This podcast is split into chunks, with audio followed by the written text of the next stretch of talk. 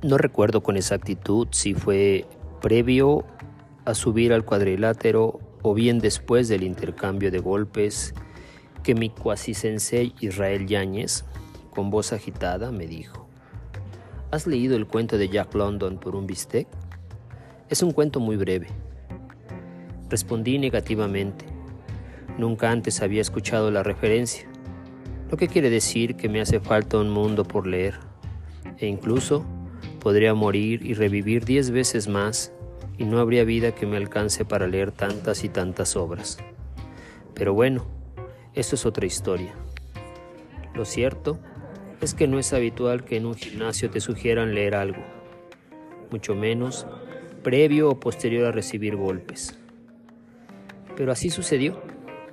Quizá para Israel la sugerencia literaria pasó desapercibida, pero en mi caso no es así.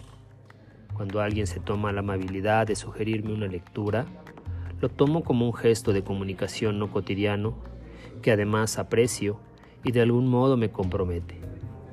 Además, no sería difícil recordar el título del cuento, por un bistec. Así que al día siguiente me di a la tarea de buscar la referencia literaria y con suerte la encontré en internet. Hoy todo, o casi todo lo encontramos en esa magnífica red informática. Lo descargué en su versión electrónica.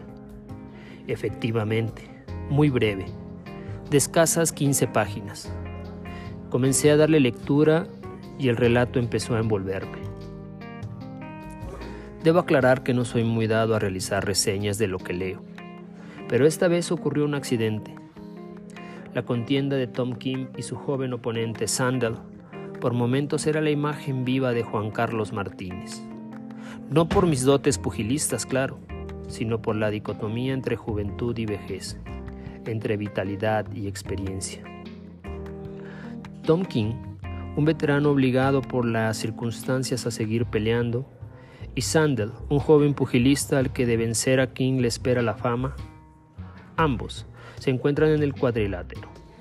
Tom Kim, como estrategia, reserva desde el primer round sus energías, mientras que Sandel, desde el inicio de la primera campanada, se lanza como torbellino sobre su viejo oponente.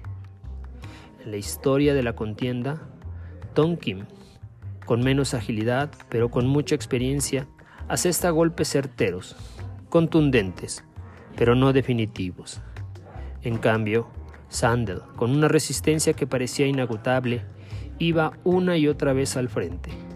Sandel, pese a ser derribado varias veces por los golpes precisos de Tom, solía levantarse en franca demostración de que la juventud siempre es joven y que solo la juventud podía volver a levantarse. No, no voy a contar los rounds de la contienda, no tiene caso. El cuento está disponible en internet y eso, de ser su gusto, estaría suya, de escucha.